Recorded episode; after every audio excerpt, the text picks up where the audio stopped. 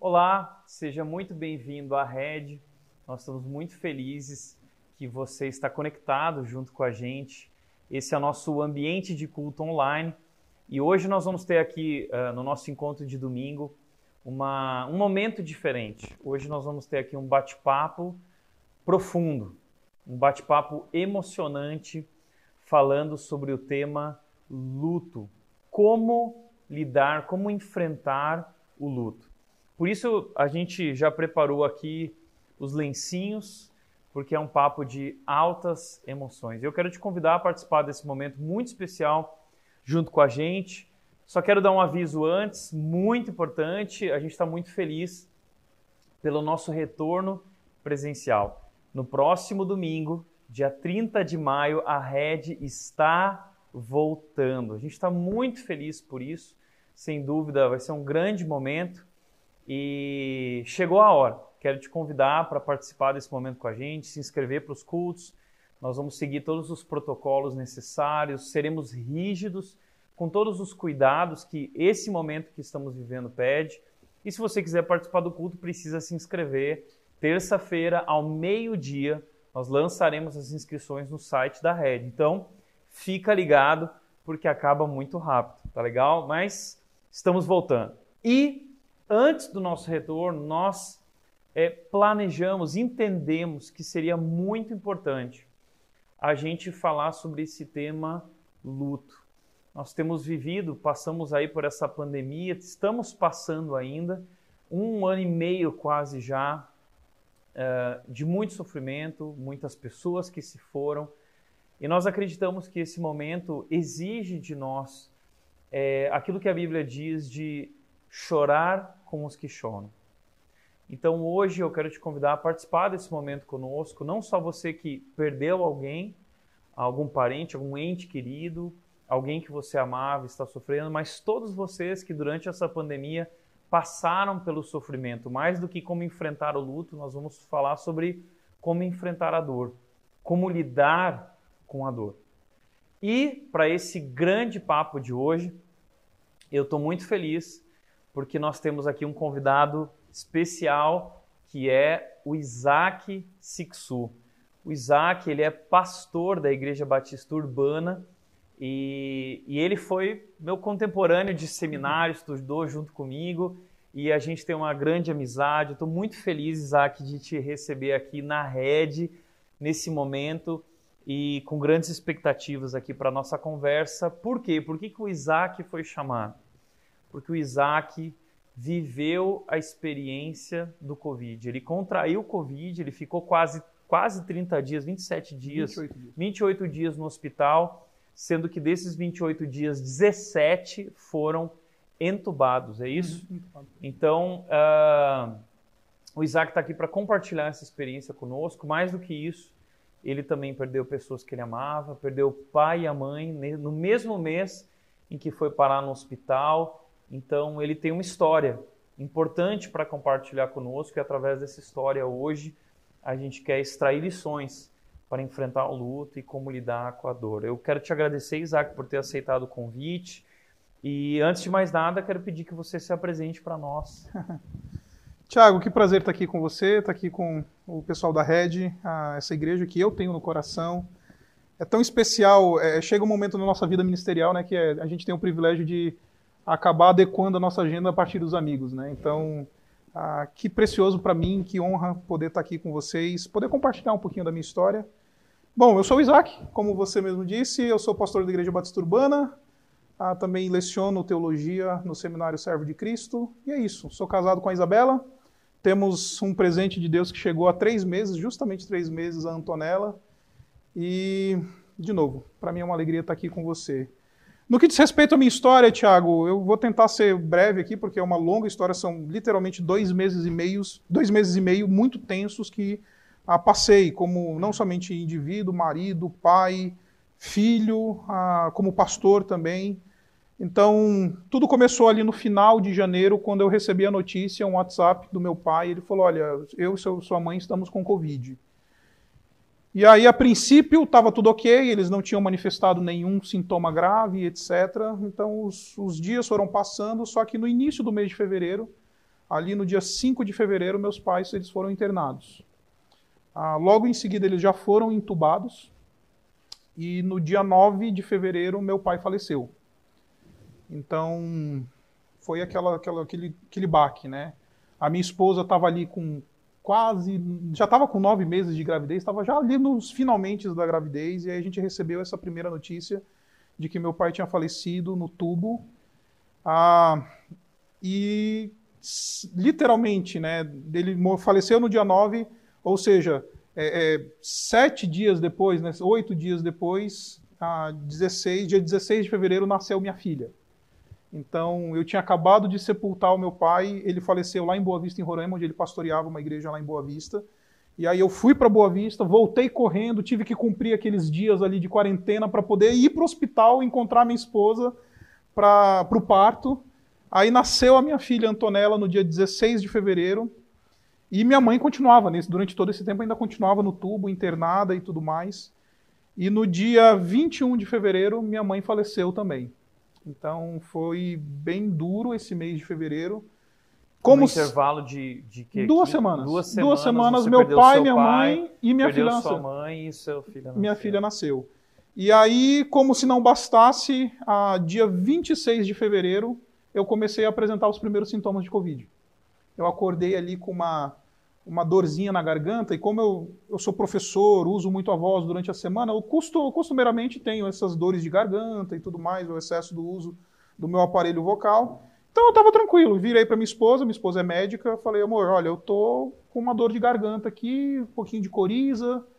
Ela falou, olha, estamos num tempo de pandemia, é bom a gente acompanhar, já fica isolado. A gente estava com a Antonella pequenininha em casa. E aí, enfim, ah, os sintomas eles acabaram se agravando ao longo dos dias. No dia 5 de março, é, eu fui internado, que foi justamente um mês depois que os meus pais foram internados, um mês justamente eu também fui internado, 5 de março. E aí no dia 8 de março eu fui entubado, os sintomas desses três dias eles acabaram se agravando, eu já estava no hospital, enfim, minha saturação começou a cair, ah, os sintomas começaram a se agravar, e então, no dia 8 de março, eu fui entubado, recebi a notícia que tinha sido entubado, uma notícia muito difícil, porque por, por causa do histórico da minha família, então quando o médico entrou na UTI ali onde eu estava e falou, olha, Isaac, tudo que nós podíamos fazer por você sem sem, sem, sem, a não ser entubar, a gente fez, e não tá, não tá, não tá bom, eu tô com medo de você não aguentar essa noite, então a gente vai precisar entubar você. Isso caiu como uma bomba no meu coração, né? Depois de ver meu pai e minha mãe, perder meu pai e minha mãe para o tubo, é, isso caiu como uma bomba no meu coração. A, a, convicção, não vou bancar uma de super espiritual, dizer, não, a vitória está decretada, nada disso. É, pelo contrário, isso foi um, uma notícia que me, me deu a convicção da morte. Eu falei, fui. E aí eu lembro de pedir 20 minutos do, do médico, falar, doutor, eu preciso de 20 minutos, porque eu preciso me preparar para morrer. E aí eu liguei para algumas pessoas, liguei para algumas pessoas, não liguei para minha esposa porque eu não queria assustá-la e tudo mais. Então liguei para algumas pessoas, organizei mais ou menos as coisas e falei, ok, essa é a vontade de Deus, que seja feita a vontade de Deus. Fiz uma oração muito rápida. Eu orei e falei, Senhor, cuida da minha esposa, ah, se é a tua vontade me levar, cuida dela que ela possa ter a oportunidade de enfrentar o luto, de lidar com essa situação de maneira visceral, como uma cristã. Cuida da minha filha, dê a minha filha com um. quantos dias ali? A Antonella estava com 25 dias, mais ou menos, de vida. Tinha acabado de nascer. Falei, Senhor, cuida da minha filha, providencia um pai para ela que a ame como filha. Se não sou eu a pessoa que o Senhor escolheu para cuidar da minha filha, para vê-la crescer providencie alguém que ela tenha essa figura paterna. Orei pela minha igreja. Falei, Senhor, abençoa a minha igreja. Abençoa a igreja batista urbana. Cuida dessa igreja. Certamente eles vão sofrer muito, caso seja a tua vontade que eu parta. E descansei. E falei, Senhor, seja feita a tua vontade. Literalmente fiz a oração de Cristo na cruz. Nas tuas mãos eu entrego a minha vida e meu espírito. Fui entubado e 17 dias depois eu acordei. Ah, Você lembra de alguma coisa desse tempo? Nada. Eu queria ter ido no terceiro no céu, céu, ia ganhar dinheiro vendendo livro, né? dizendo que fui no terceiro é, céu e tal. Nada, Tiago. Eu, eu, eu simplesmente é, dormir por 17 dias. Tanto é que a sensação de acordar 17 dias depois foi aquela sensação de que alguém passa a noite, sabe? De dormir uhum. à noite e acordar de manhã. É, obviamente, eu percebi que eu estava muito debilitado, 17 uhum. dias no tubo, no uso de neurobloqueadores e tudo mais. Então, assim, você acorda bastante debilitado e etc. E aí, o médico entrou ah, na sala, falou: Olha, Isaac, não sabemos o que aconteceu, porque o seu caso ele era muito grave. Do oitavo para o nono dia da minha intubação, foi detectado um trombo pulmonar, né, uma trombose. Eu tive uma dilatação arterial muito importante no coração. Tive uma pneumonia secundária no tubo, então eu tive que entrar com antibióticos e tudo mais. Então o meu caso era muito grave, muito, muito grave. É, só compartilhando um pouco também do outro lado, né? Uh, a gente recebeu a notícia de que o Isaac estava internado, tinha sido entubado, e, e, nesse exato momento todos nós também ficamos preocupados, muitos uhum. amigos, né, Isaac? Uhum.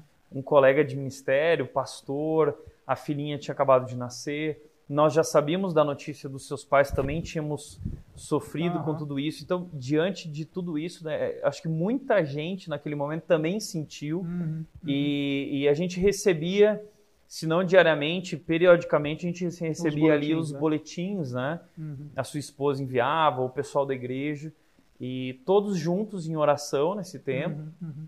e sofrendo também. Aí uhum. chegava a notícia, agora o problema é esse, agora a febre aumentou, agora precisa reagir uhum. assim. Uhum. E, e, e, as notícias vinham, e muitos dias eram notícias duras, é. difíceis, é. e para nós também foi um período muito difícil ver tudo isso uhum. e a uhum. gente participou desse sim, tempo em oração. Sim. E como foi legal é, é receber essa notícia. Né? É. Então, foi, é, foi um... esse, esse, esse, é um lado bonito da, da história, é. né? Poder ver como a igreja de Jesus, ela, independente se é o pessoal da rede, se é o pessoal da Urbana, outras igrejas, outros pastores, eles se envolveram, participaram desse processo. Então, esse foi o lado bonito. Mas voltando aqui ao, ao meu quadro, do sétimo, do, do oitavo dia para o nono, eu estava praticamente assim, decretado que eu ia morrer, porque eu estava com esse quadro de pneumonia secundária, tive o trombo, enfim, era um, era um, era um quadro bem difícil. E aí os médicos falaram, olha, a gente vai entrar com um antibiótico aqui, vai mudar um antibiótico que eu já estava tomando, e procuraram minha esposa e falaram, olha, são 48 horas. Se ele não reagir, é muito difícil que ele supere isso, e aí foi quando entrou a mão do Senhor. A única explicação que eu tenho foi o que o médico, inclusive, falou: olha, para nós da medicina é um, é um, caso assim. Porque é uma, é uma média de a cada 10 pessoas que são entubadas, 8 falecem, né? Então eles falaram assim: olha, ainda mais com esses casos secundários que eu tive. Então o médico estava muito surpreso quando ele me, me, me, me viu depois que eu acordei. Então, aí foi quando eu tive a oportunidade também para compartilhar sobre Jesus com ele. Falar: olha, eu não tenho dúvidas de que tem uma mão de Deus nessa história e tudo mais. Não sei porquê, não sei porque ele decidiu me poupar, porque é um dilema que você tem que lidar ah, no seu coração, né? De, puxa, tantas pessoas falecendo, tanta gente melhor, com mais. com muito mais a oferecer para esse mundo, por que, que Deus poupou a mim? Né? Isso é uma coisa que, que pega para quem passa por essa situação. Então eu, eu, eu, comecei então a partir de então o processo da minha recuperação, né? Então foram mais pelo menos mais sete dias ainda no hospital, uhum. fazendo fisioterapia todo dia, todo aquele processo de recuperação. Depois que saí do hospital, pelo menos mais um mês e meio de, enfim, é, é inclusive hoje é o dia que eu estou voltando para a minha igreja também, para o púlpito uhum. da minha igreja e para as minhas atividades pastorais na minha igreja. Então, foi, foram dias muito difíceis, muito tenebrosos, experiências muito marcantes, né? Eu costumo dizer que nesse, nesse, nesses dias todos eu tive três momentos muito marcantes, assim, da operação de Deus na minha vida. O primeiro deles foi quando eu recebi a notícia de que tinha sido entubado, ia ser entubado. Como eu falei para você, eu não tinha expectativa de voltar, né? Eu voltei surpreso, assim, sabe? Porque eu me preparei para a morte. Então eu voltei surpreso. Eu acordei, eu lembro de acordar e, falar, cara, eu tô vivo, sabe? Isso foi, foi surpresa para mim também. O momento em que eu saí, eu progredi no meu tratamento, então eu saí de uma UTI que eles chamavam lá no hospital de UTI vermelha e fui para uma UTI verde, que era uma UTI que é mais para tratamento mesmo de recuperação, que uhum. a minha uhum. vida já não estava mais em risco. Tá. Então, quando eu saí dessa UTI, o médico falou: morrer você não vai mais pelo menos disso. Entendeu? De tudo que você já passou. Então agora você vai para um momento de recuperação, mas morrer você já está completamente fora de risco. Então esse foi um outro momento muito forte assim do trabalho de Deus na minha vida. Foi um momento que eu chorei de maneira muito profunda. Eu nem sei por que, que eu chorava, mas estava chorando. É, faz parte da experiência cristã, uhum. muitas vezes, chorar sem entender as lágrimas que a gente está derramando, né? Então eu passei por isso ali naquele momento. E o último momento foi quando eu recebi a notícia que eu ia passar a Páscoa em casa. Foi quando o médico ele perguntou para mim, ele falou, ele sabia que eu era cristão, inclusive eu tinha evangelizado ele algumas vezes. E aí ele falou para mim, é cara, para cristão a Páscoa é importante, né? Eu falei, é sim, doutor. E ele falou, pois é, eu vim te trazer uma boa notícia. Você vai passar a Páscoa com a tua esposa e com a tua filha. Então, poder voltar para casa, receber essa notícia, foi assim, uma bênção do Senhor, foi, foi o tratamento do Espírito, literalmente, para revisitar conceitos, revisitar. Eu tive que passar por um processo que eu acho que ele dura até hoje, perdura até hoje, em uhum. termos de tentar discernir tudo isso que aconteceu, uhum. né? Então, fui, fui recebi alta, passei o final, justamente o final de semana, foi o meu primeiro final de semana em casa, foi o final de semana da Páscoa, então uhum. eu pude sentar à mesa com a minha filha, com a minha esposa, a gente celebrou a ressurreição do Senhor Jesus Cristo, e para nós, pelo menos na nossa comunidade, na nossa igreja, todo esse quadro teve um pouquinho de cheiro de ressurreição, sabe? Uhum. De, porque a, a, a, foi contra todas, todos os prognósticos médicos, uhum. foi contra tudo aquilo que qualquer pessoa imaginava, né? Uhum. Então a Páscoa ela teve essa, esse, esse, esse, sentimento para nós assim de literalmente uma pequena ressurreição que nós experimentamos como comunidade. Então foi muito precioso nesse sentido experimentar tudo isso. Então, resumidamente, aí acho que eu tomei até mais tempo do que deveria. Foi, foi esse turbilhão de coisas que aconteceram, é, né? Uma, tá uma experiência muito agridoce, de uhum. fato, porque no meio de tudo isso teve essa experiência de ver a minha filha nascer, pegar ela nos braços no dia do nascimento dela, é, é, desfrutar dessa bênção que o salmista vai dizer, né? Tu transformaste a minha veste de pranto em veste de alegria, né? Então esse dia, no meio de tudo isso, foi um dia muito precioso para mim, para minha esposa, para toda a nossa família. Foi um pouco triste porque tinha aquela lembrança, puxa, o vovô não vai conhecer a Antonella, a vovó, a gente não sabia o que ia acontecer ali naquele momento com a vovó. Então, depois a vovó faleceu, mas enfim, foi um, foram dias de uma de altos e baixos uhum. e coisas que fazem parte da vida cristã, né? O Senhor Jesus Cristo prometeu que a gente ia uhum. enfrentar todo tipo de adversidade. A vida cristã não é uma promessa de uma ilusão, de uma vida perfeita, sem nenhuma dificuldade. Pelo contrário, o Senhor Jesus Cristo prometeu uhum. isso para nós. Então, a gente experimentou na pele, como família, como igreja, eu como pessoa, como marido, como pai e tudo mais. Então, basicamente, resumidamente, tá. foi esse o, o tempo. Legal, obrigado, Isaac, por compartilhar a história. E hoje a gente está, só te lembrando, hoje a gente está falando aqui sobre luto. Nós estamos aqui para falar sobre dor. E você acabou de ouvir a história do Isaac. Ele enfrentou o luto, o pai e a mãe morreram, uma diferença de praticamente de duas semanas. Nesse meio tempo a filha nasceu, logo depois ele foi entubado, 17 dias entubado, 27 no hospital. Então, se tem alguém que experimentou de fato a, a pandemia e, e, e, sentiu a dor da pandemia, uhum. foi, foi você. E como que, como que foi, como que está sendo para você, né? O que, que você pensa sobre tudo isso? O que, que você tem sentido no uhum. teu coração? O que está mudando na tua vida uhum.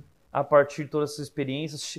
na, no teu coração surgiram questionamentos? Você questionou a Deus? Você é. É, como que como que foi isso emocionalmente? Uhum. Assim também como é. para onde foram teus pensamentos? Né? É, alguns momentos de muito questionamento aconteceram comigo. Assim, o primeiro deles foi o meu voo de volta de Boa Vista para São Paulo, quando eu tinha acabado de enterrar meu pai e minha mãe ainda estava no tubo. Então, quando eu voei de Boa Vista para São Paulo, eu vinha no avião muito angustiado.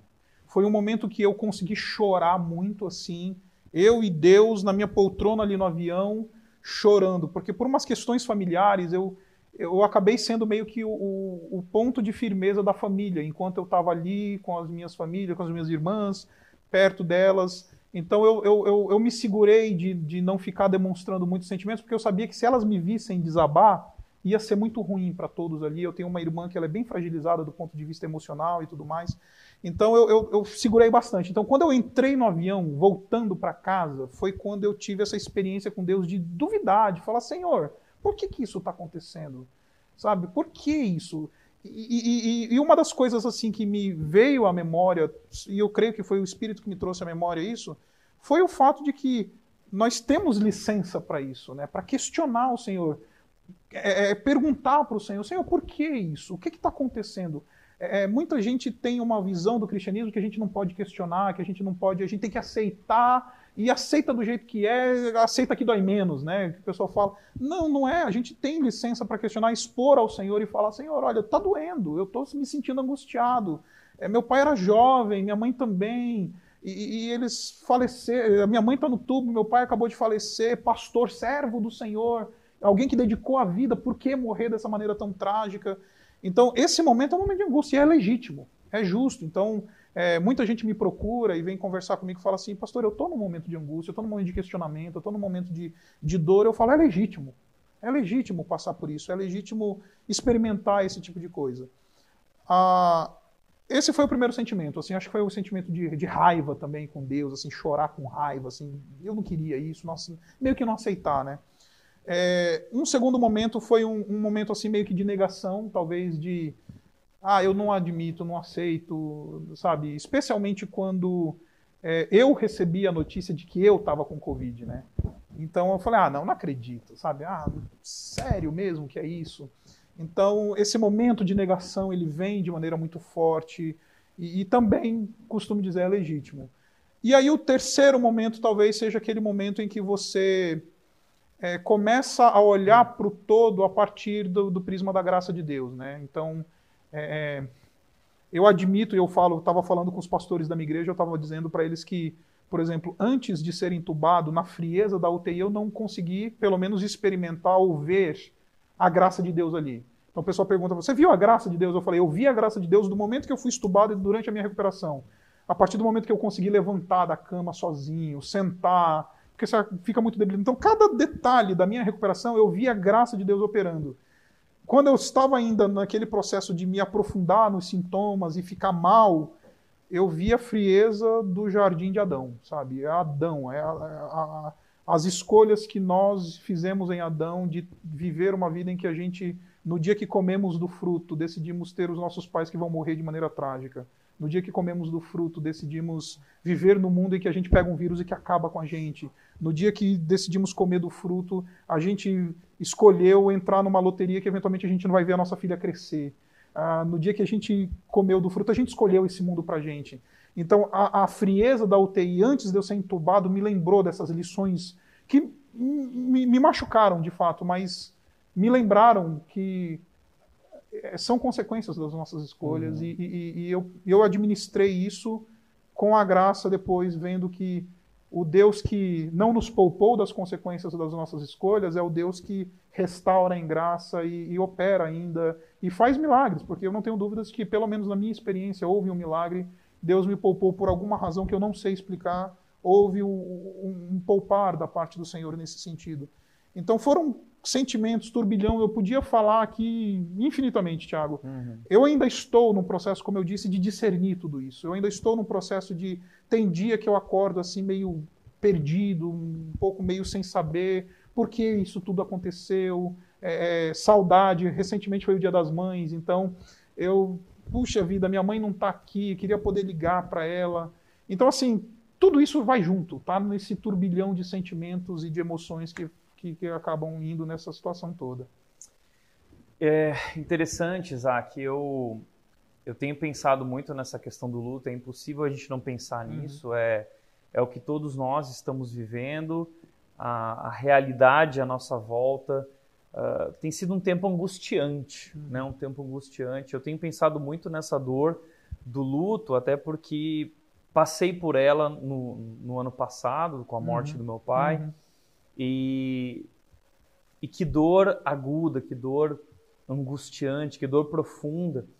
E eu lembro que, uh, pensando nisso, né, eu fiquei pensando sobre essa questão da dor, porque eu já tive cálculo renal, não sei se você já uhum. teve cálculo renal, mas é uma dor terrível. Eu costumo dizer que a dor do cálculo renal é a dor de morte, né? Eu lembro que alguém me falou que, que era a pior dor que existia, só perdia para a dor de um, de um infarto.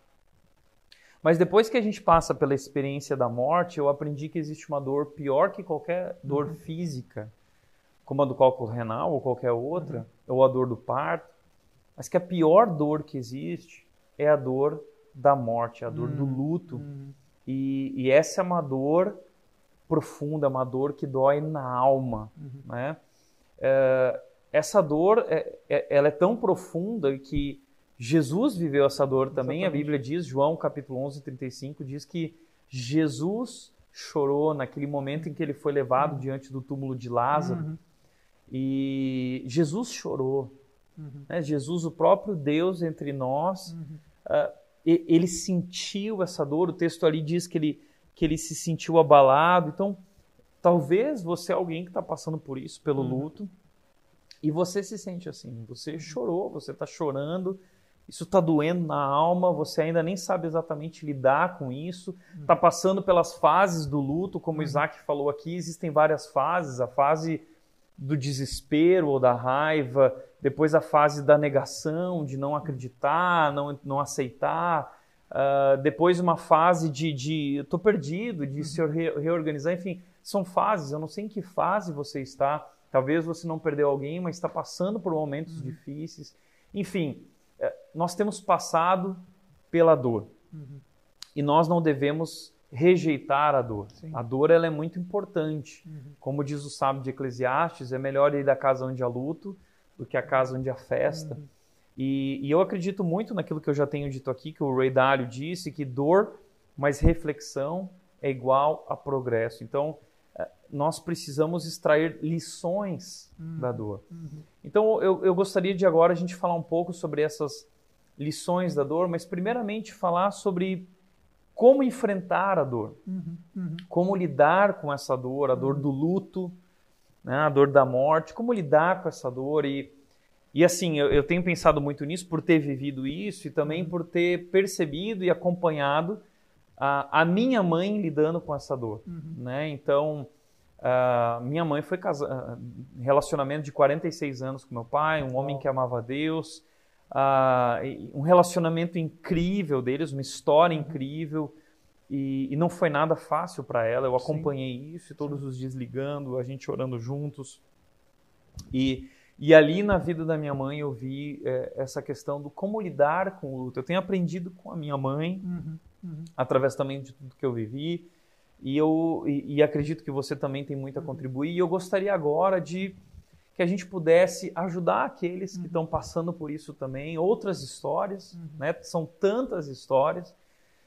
E eu gostaria de propor aqui três, uh, três maneiras de lidar com o luto. Existem muito mais maneiras, uhum. mas eu gostaria de, a minha maneira, né, uhum. é, é, é, definir esse como enfrentar o luto de, com três verbos. Tá? Três verbos a gente resumindo. E aí, Isaac, eu quero que você complemente junto ah, comigo, uhum. eu quero que a gente fale um pouco sobre isso. Talvez você tenha Sim. casos práticos do que uhum. você acabou de passar para falar, falar sobre isso. Primeira coisa que eu gostaria de dizer sobre como enfrentar o luto, como lidar com o luto, é, é são três, três verbos uhum. com, com E. É expressar. Uhum. Tá? Nós precisamos. Como lidar com o luto? Expressar o luto, nós precisamos viver o luto. Então, é, o, o, luto é, é, tempo de chorar. Uhum. Né? Como nós falamos, João 11,35 diz que Jesus chorou. Uhum. Então, é, é, é, é saudável chorar, é, é, é digno, é correto. Eclesiastes, capítulo 3, diz que há tempo certo para tudo. Uhum. Há tempo de se alegrar, há tempo de sorrir, mas há tempo de chorar. Uhum. Então, a primeira coisa que eu aprendi sobre luto, e, e queria ver também com o Isaac se isso é verdade para ele, que o luto deve ser vivido. É. O, o, o, luto é importante, a gente não precisa ficar negando, não, o uhum. homem não chora, é, né? Ou não, o luto vai durar uma semana, duas semanas. Não, pelo contrário, o luto ele pode demorar meses, ele pode demorar anos.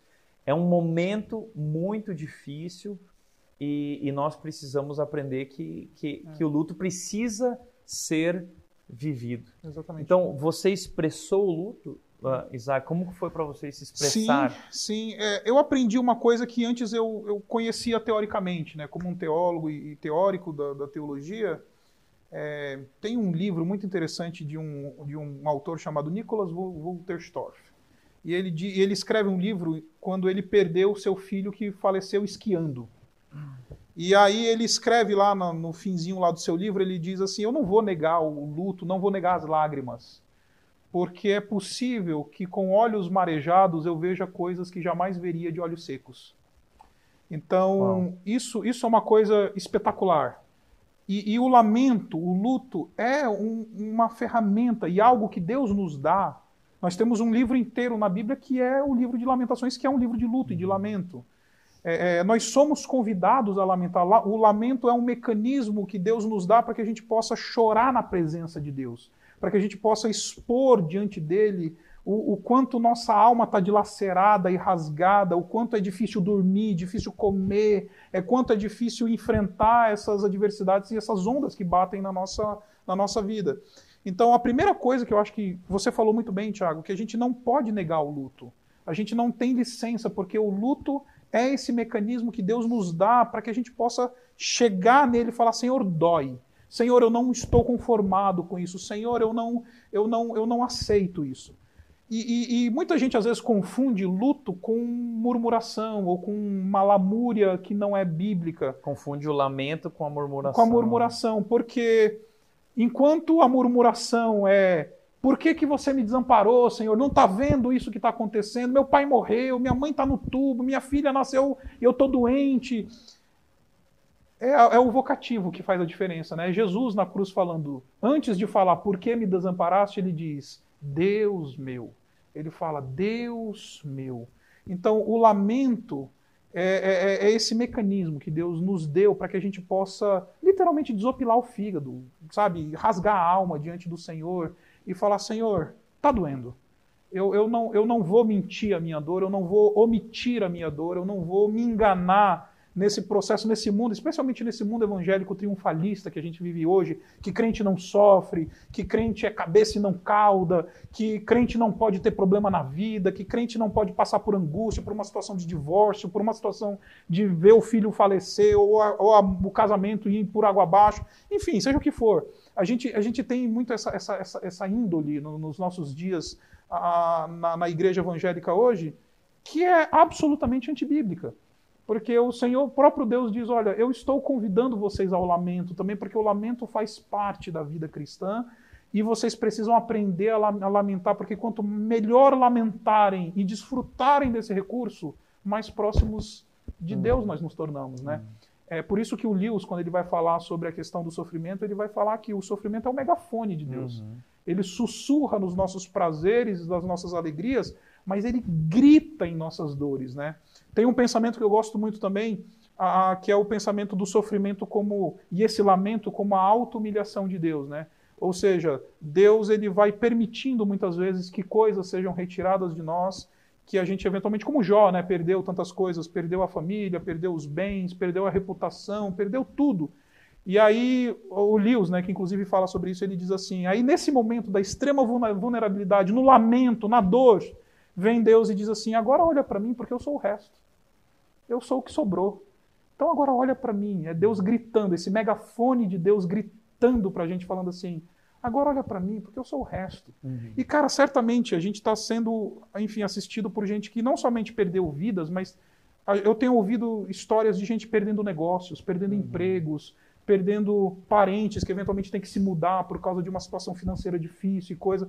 A gente tem muita alegria reprimida nesses dias de pandemia, gente que teve que adiar casamento, gente que teve que passar por uma série de coisas. Muitas vezes isso é Deus falando assim: agora olha para mim, porque eu sou o resto. Uhum. É a auto-humilhação, Deus se humilhando e falando uhum. assim: eu me coloco na condição de resto para você olhar para mim. Uhum. Então, isso eu vi isso. Eu falei, Senhor, você tirou meu meu pai, ele era muito meu mentor, ele era uma pessoa que por ser pastor também, e eu sou um pastor muito por influência dele. Então, ver meu pai partindo, isso me deixou muito angustiado. Assim, eu falo, Senhor, mas e agora? Como é que vai ser? A resposta de Deus ministrada pelo Espírito para mim é assim: agora olha para mim, hum. porque eu sou o resto. Teu pai foi, é, e agora eu sou o resto, cara. Olha é. para mim.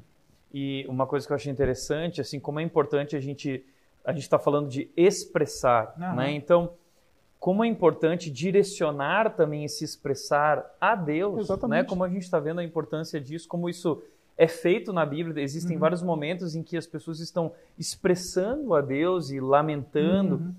E o que eu acho legal é que nós temos um Deus que entende a nossa dor.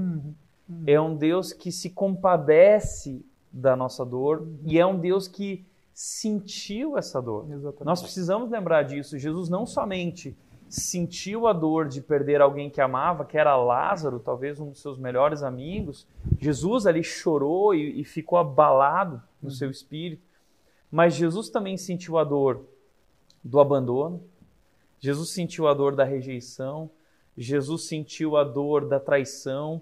Jesus sentiu a dor, a, a dor física dos açoites, a dor da crucificação. Jesus sentiu a dor da morte, a dor do pecado sobre si. Isaías 53 diz que ele foi Esmagado. esmagado. Uhum. Ele foi aniquilado na cruz. Então, quando nós nos aproximamos de Deus, nós temos que lembrar com quem nós estamos falando. Com o Deus que sentiu a dor, Que escolheu sofrer, né? que escolheu sofrer Uhum. em nosso lugar. Para quê? Isso, isso enche meu coração de alegria, porque ele enfrentou a dor e ele enfrentou a morte Uhum.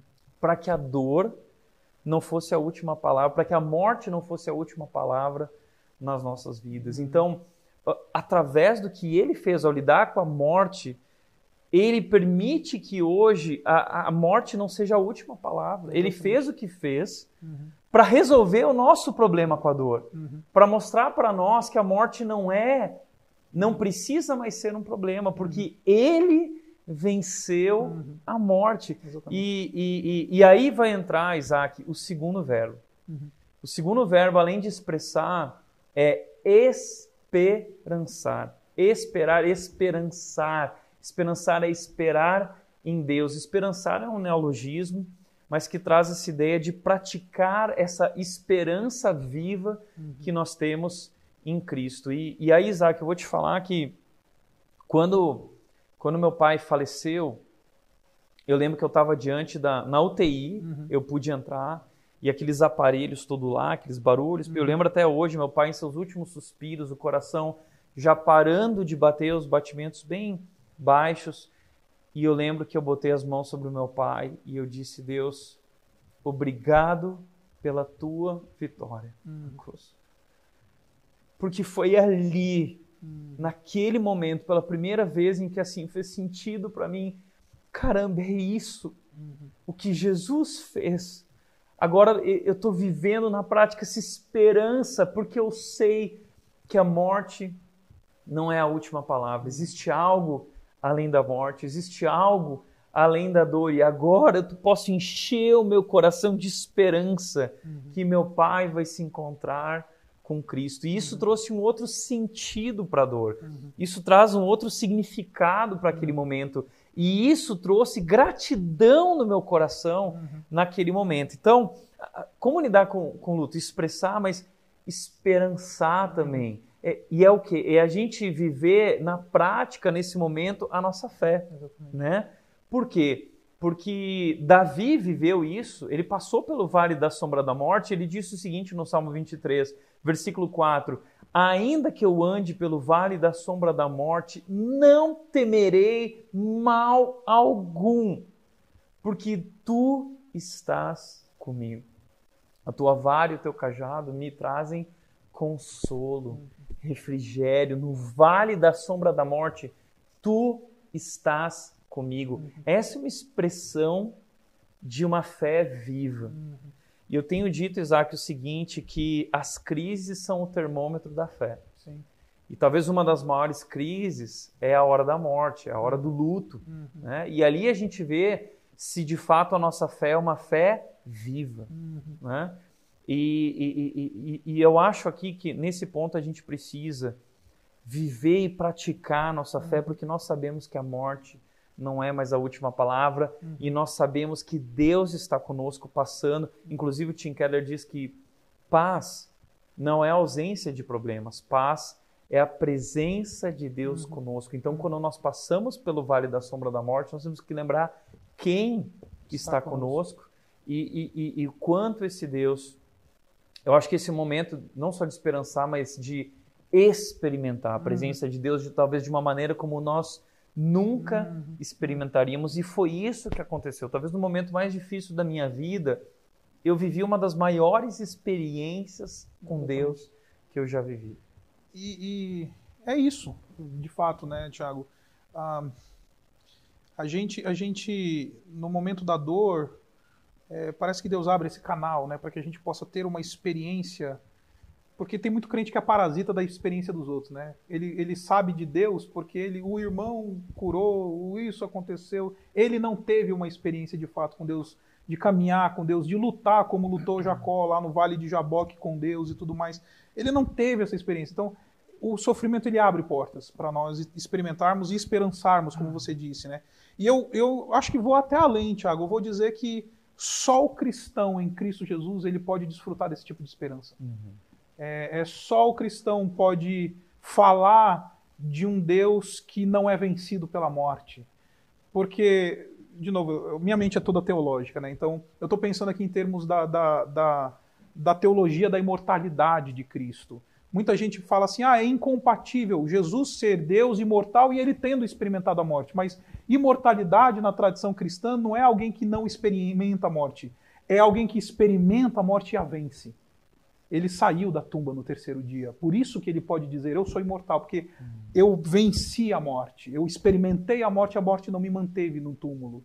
Então, é, por causa disso, então a gente enche o nosso coração de esperança.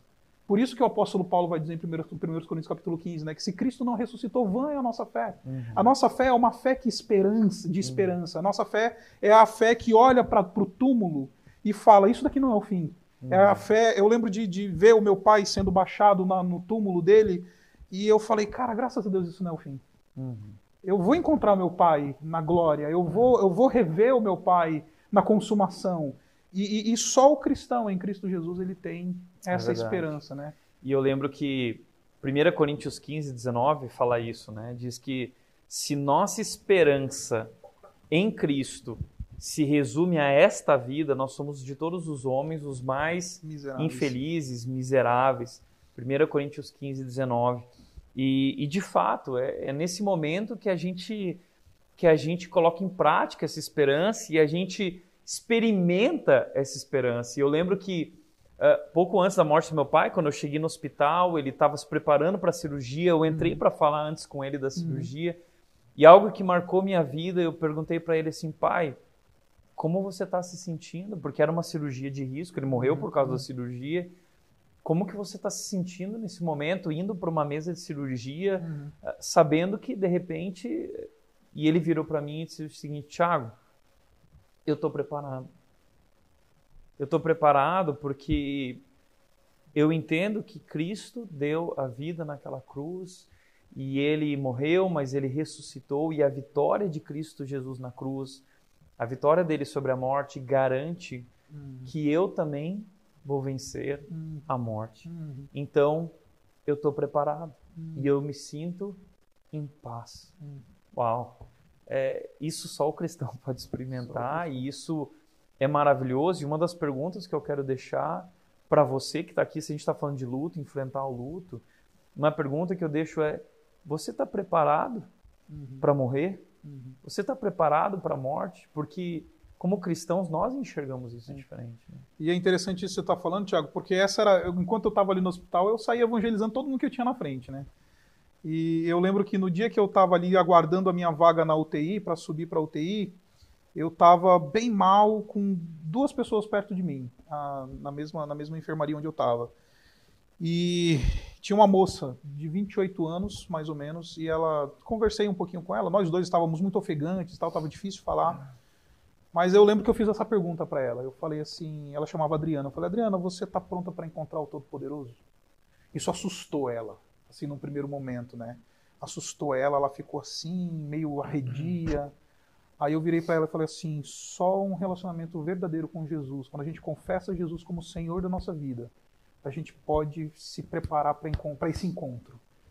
Então, Adriana, não brinca com o destino, não brinca com o teu futuro, não brinca com isso. Falei para ela, confessa Jesus, se você quiser a gente pode orar agora. Aí não, ela reagiu assim, falou, não, eu tenho o meu momento, eu preciso pensar, refletir e tudo mais. Eu não sei o que aconteceu depois dessa fala, mas eu lembro de ter acordado 17 dias depois e perguntei do médico, doutor, e aquela moça que estava lá na enfermaria junto comigo? Ele falou, olha, dois dias depois que ela foi entubada, ela faleceu. Então, essa é uma pergunta, essa é a grande pergunta de um milhão de reais para qualquer ser humano. Você está pronto para encontrar o Todo-Poderoso? É só a esperança em Cristo Jesus que nos prepara para isso. É só a morte e a ressurreição do Senhor Jesus Cristo que nos deixa prontos. Admitindo o seu senhorio e a sua vitória sobre a morte, a gente se prepara para isso. Na verdade. Então, é, na, no, eu poderia contar N exemplos aqui de evangelizar os médicos que me atenderam, os enfermeiros que estavam lá na UTI e tudo mais. Uhum era muito interessante encontrar irmãos, muitos irmãos estavam ali, falando, não, eu também creio em Jesus e tal, é um enfermeiro, o técnico uhum. em enfermagem e tudo mais. Ou conversar com pessoas que não conheciam Jesus e falar, olha, você está pronto para encontrar o Todo-Poderoso, uhum. né?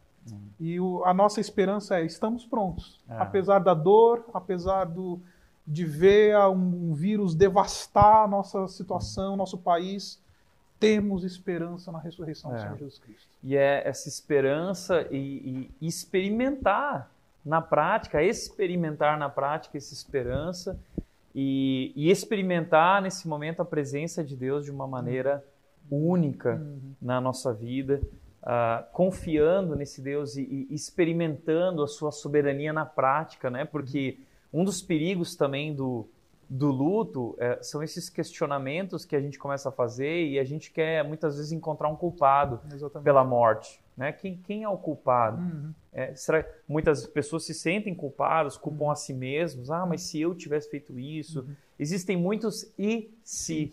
Né? Esse, esse é um problema no luto. E eu, uma das coisas que nós aprendemos no nosso período de luto como família foi não existe e se. Uhum. Ah, e se nós fizéssemos isso? Ah, e se não tivéssemos ido para aquele hospital? Uhum. E se não fosse aquele médico? E se. Só que se a gente entra nesse, nesse processo, a gente entra num. Com pensa, começa a ter pensamentos errados e uhum. problemas e não confiar também na soberania de Deus. Então, uma das coisas que nós fizemos como família, a gente decidiu que não haveria e se. Né? Uhum. Meu pai morreu após uma cirurgia e, e eu vejo muitas vezes pessoas que morrem e a família questiona o médico e quer processar o médico. E, e nós entendemos o seguinte: não, nós colocamos nosso pai nas mãos de Deus uhum. e nas mãos daquela equipe médica, e se isso aconteceu, nós conhecemos nosso Deus. Nosso Deus é um Deus soberano. Meu pai não estava na mão apenas dos médicos, ele estava nas mãos de Deus. Não tem em si para Deus. Não né? tem em si para Deus. Uhum. Deus não erra. Uhum. E, e esse é o momento de experimentar a soberania de Deus uhum. e crer. E talvez essa é uma das diferenças da lamentação e é, do murmurar, né? uhum. né? Talvez murmurar tenha a ver com questionar o caráter desse uhum. Deus, uhum. duvidar desse uhum. Deus. Uhum. E, e, de fato, nós somos chamados nesse momento de crise profunda a confiar e, e, e, viver essa verdadeira esperança que temos em Cristo. Né? Então, expressar, é, esperançar e experimentar nossa fé na prática. E terceiro lugar, eu diria também que nós devemos lidar com o luto, uh, enfrentar, enfrentar o luto, porque uhum. nós temos que expressar e viver o luto, porém uh, o, o, luto tem um tempo uhum. e nós não podemos ficar ali para sempre. Uhum. Nós precisamos começar a lidar com isso. Nós precisamos também superar o luto. É isso que uhum. significa enfrentar. É superar, é é vencer o luto. O luto tem um papel importante. Nós vamos à casa onde há luto, nós refletimos, mas nós progredimos, nós crescemos com isso, nós somos transformados através uhum. dessa experiência. Então é muito importante enfrentar e não ficar preso ao passado. Uhum. As memórias existem, mas as memórias têm que gerar algo que nos traga esperança. Uhum. Eu quero trazer à memória aquilo que nos traz esperança. Então é importante enfrentar o luto. E como que como que a gente enfrenta o luto, né, Isaac? Como enfrenta o luto? Eu tenho visto isso na vida da minha mãe, como que ela enfrentou o luto. A, a dor foi intensa, uhum. intensa. Uh, e eu lembro que o médico disse para ela, olha, eu posso te dar um remédio, e o remédio vai te ajudar uhum. nesse momento, e, e não teria problema ela tomar um remédio para ajudar naquele momento, porém, ela tomou uma decisão na vida dela, ela disse o seguinte, não, eu quero, eu quero tratar isso com Deus. Hum. Eu creio que, que o meu problema é uma questão que eu preciso dobrar meus joelhos e buscar a Deus hum. e experimentar hum. esse Deus que está comigo. E ela abriu a Bíblia, ela dobrou o joelho e oração e mensagens, muitas mensagens, se alimentando, buscando alimento, né? amizades espirituais, amigos né, que ela tinha, construiu a vida inteira, que a ajudaram nesse momento. E ao longo do tempo, através desse processo, dessas disciplinas espirituais, enfrentando hoje, é, eu estava algum tempo atrás numa conversa com minha mãe, eu liguei para ela e eu fiquei muito emocionado enquanto eu via a alegria brotando de novo na vida dela, no meio ainda de toda a dificuldade, ainda hum. vivendo luto. Mas minha mãe agora dizendo que estava melhor e que entendia que Deus tinha um propósito para a vida dela. Uhum. Então, antes de, de, encerrar, eu quero encerrar falando sobre propósito, porque eu acho que a pergunta no luto não é por quê. Uhum. Eu acho que a gente vence o luto quando a gente começa a entender que não é por quê, mas é, é para quê. Hoje minha mãe consegue fazer essa pergunta: para que, Deus, eu vivi tudo isso? Eu creio que o Senhor tem um propósito. Então, para você chegar lá nesse para quê, que Deus quer fazer na sua vida. Através de tudo isso, como Ele quer te usar através de tudo isso. Nós temos que enfrentar o luto para chegar lá. Uhum. E como que a gente enfrenta? Como que você está enfrentando, Zé? Rapidamente, que o nosso é, horário... É, já foi, né? Ah, eu enfrentei o luto ah, recuperando uma visão de oração, é, lembrando da oração como esse, essa, essa disciplina espiritual que nos fortalece justamente para que a gente possa é, superar, como você disse, né? ultrapassar esse momento e seguir adiante. E tenho sido tratado também e, e, e, curado, podendo ver essa experiência que vivi, como foi o caso da sua mãe, sendo razão de bênção para outras pessoas. É, o Lewis, C.S. Lewis, ele vai falar isso no seu livro O Problema da Dor. Né? Ele vai falar que nós somos de fato curado do nosso, curados do nosso sofrimento quando o nosso sofrimento se torna remédio para a vida de outras pessoas. Então, quando aquilo que a gente passou, a experiência que a gente viveu, as coisas que aconteceram na nossa, na nossa, na nossa vida, elas acabam sendo fôlego de vida para outras pessoas. Falam, olha só como Deus é bom. Olha só como isso é algo que me inspira e me enche de esperança, me, me ajuda. Então, tem tudo a ver com essa questão do propósito que você está falando. A, a partir do momento que a dor e o sofrimento são instrumentos de Deus para a bênção de outras pessoas, uhum. a gente começa a ser curado. É, eu, eu jamais gostaria de passar por uma situação sequer parecida com isso, Tiago, mas eu não abro mão do crescimento que eu experimentei como ser humano, como crente, como pai, como marido, e não abro mão das experiências que tive com Deus nesse tempo, e não abro mão das pessoas que estão sendo alcançadas por, por meio desse testemunho que acabou chegando na minha vida. Então, eu não gostaria, eu não sou masoquista, eu não quero, eu não uhum. sou do tipo que fala, ah, vem me dá uhum. sofrimento. Não, de maneira nenhuma. Mas eu não abro mão dessas coisas, do crescimento, das experiências com Deus e de poder mostrar e, e esse testemunho ser bênção para outras pessoas, como é aqui na rede, como tem sido na minha igreja, como tem sido para os meus parentes e familiares, para as pessoas que têm sido estado perto de, da, de mim e da minha igreja. Então, a gente começa a ser curado e vira a página quando Deus ele troca o azedume do sofrimento por aquele doce de ver a experiência abençoando outras pessoas. Então, isso, isso dá um refrigério para a alma, isso mostra para a gente, né? É, é, eu gostei muito do que você falou, não é sobre porquê, né? Deus nunca respondeu para Jó porquê. Ele nunca chegou para o Jó e falou: Jó, senta aqui, deixa eu te explicar o que aconteceu. Satanás entrou na minha presença e questionou a minha pessoa, questionou a minha natureza divina, e por causa disso você pagou o pato. Em momento nenhum Deus se explicou para o Jó. O Jó nunca recebeu uma resposta de porquê. Deus simplesmente disse para o Jó: Jó, olha para mim. E a resposta final de Jó é: Bem sei que tudo podes, e nenhum dos teus planos pode ser frustrado. Antes eu te conhecia só de ouvir falar, mas agora os meus olhos te veem. No final das contas é tudo para quê? É para ver Deus. Boa. Para quê? Porque agora os meus olhos te agora veem. os meus olhos te veem. Então, no final das contas, é para que a gente possa ver a Deus. Se não tivermos uma visão de Deus, no final das contas, a conta não fechou é, sobre ver um Deus grande, soberano, tão grande, tão soberano, que até o sofrimento e as circunstâncias difíceis da nossa vida, elas não fogem do controle dele, a ponto dele costurar essas, esses, esses eventos para nos fazer bem, porque todas as coisas cooperam para Nossa, o bem, bem daqueles que amam a Deus. Deus. Interessante, né? Porque a experiência de Jó é uma experiência de luto profundo, profundo. perdeu todos os filhos. A, uhum. E não, talvez não existe dor pior do que perder um filho, mas ele Exatamente. perdeu todos os seus filhos. E ao final dessa história linda, ele descobre o seguinte: Antes eu só te conhecia de ouvir falar, agora os meus olhos te veem. Ele teve uhum. uma experiência com Deus uhum. através da dor, através do sofrimento, através do luto. E a descoberta dele foi que o Deus, esse Deus, era muito maior do que ele podia Exatamente. imaginar e que esse Deus tem um plano perfeito. Um plano perfeito. Então eu não sei o que você está vivendo, se é um momento de desespero, qual é a fase que você está vivendo, quais são os seus medos. Eu quero te lembrar disso. Deus tem um plano perfeito.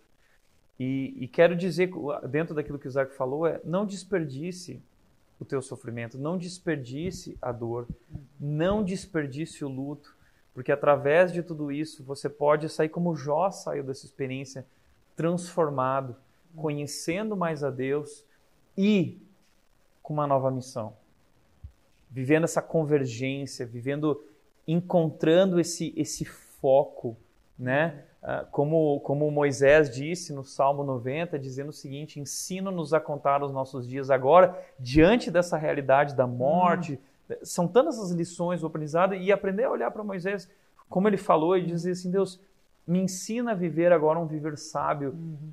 Para tua glória, né, para te servir. Uhum. E esse para quê? Uhum. Né? Porque uh, Deus sempre tem um propósito através do sofrimento, não importa o que você viveu. Deus tem algo que Ele quer fazer através disso na sua vida. Todas as coisas cooperam para o nosso, por bem daqueles que amam a Deus, de acordo com o seu propósito. propósito. Deus tem um propósito.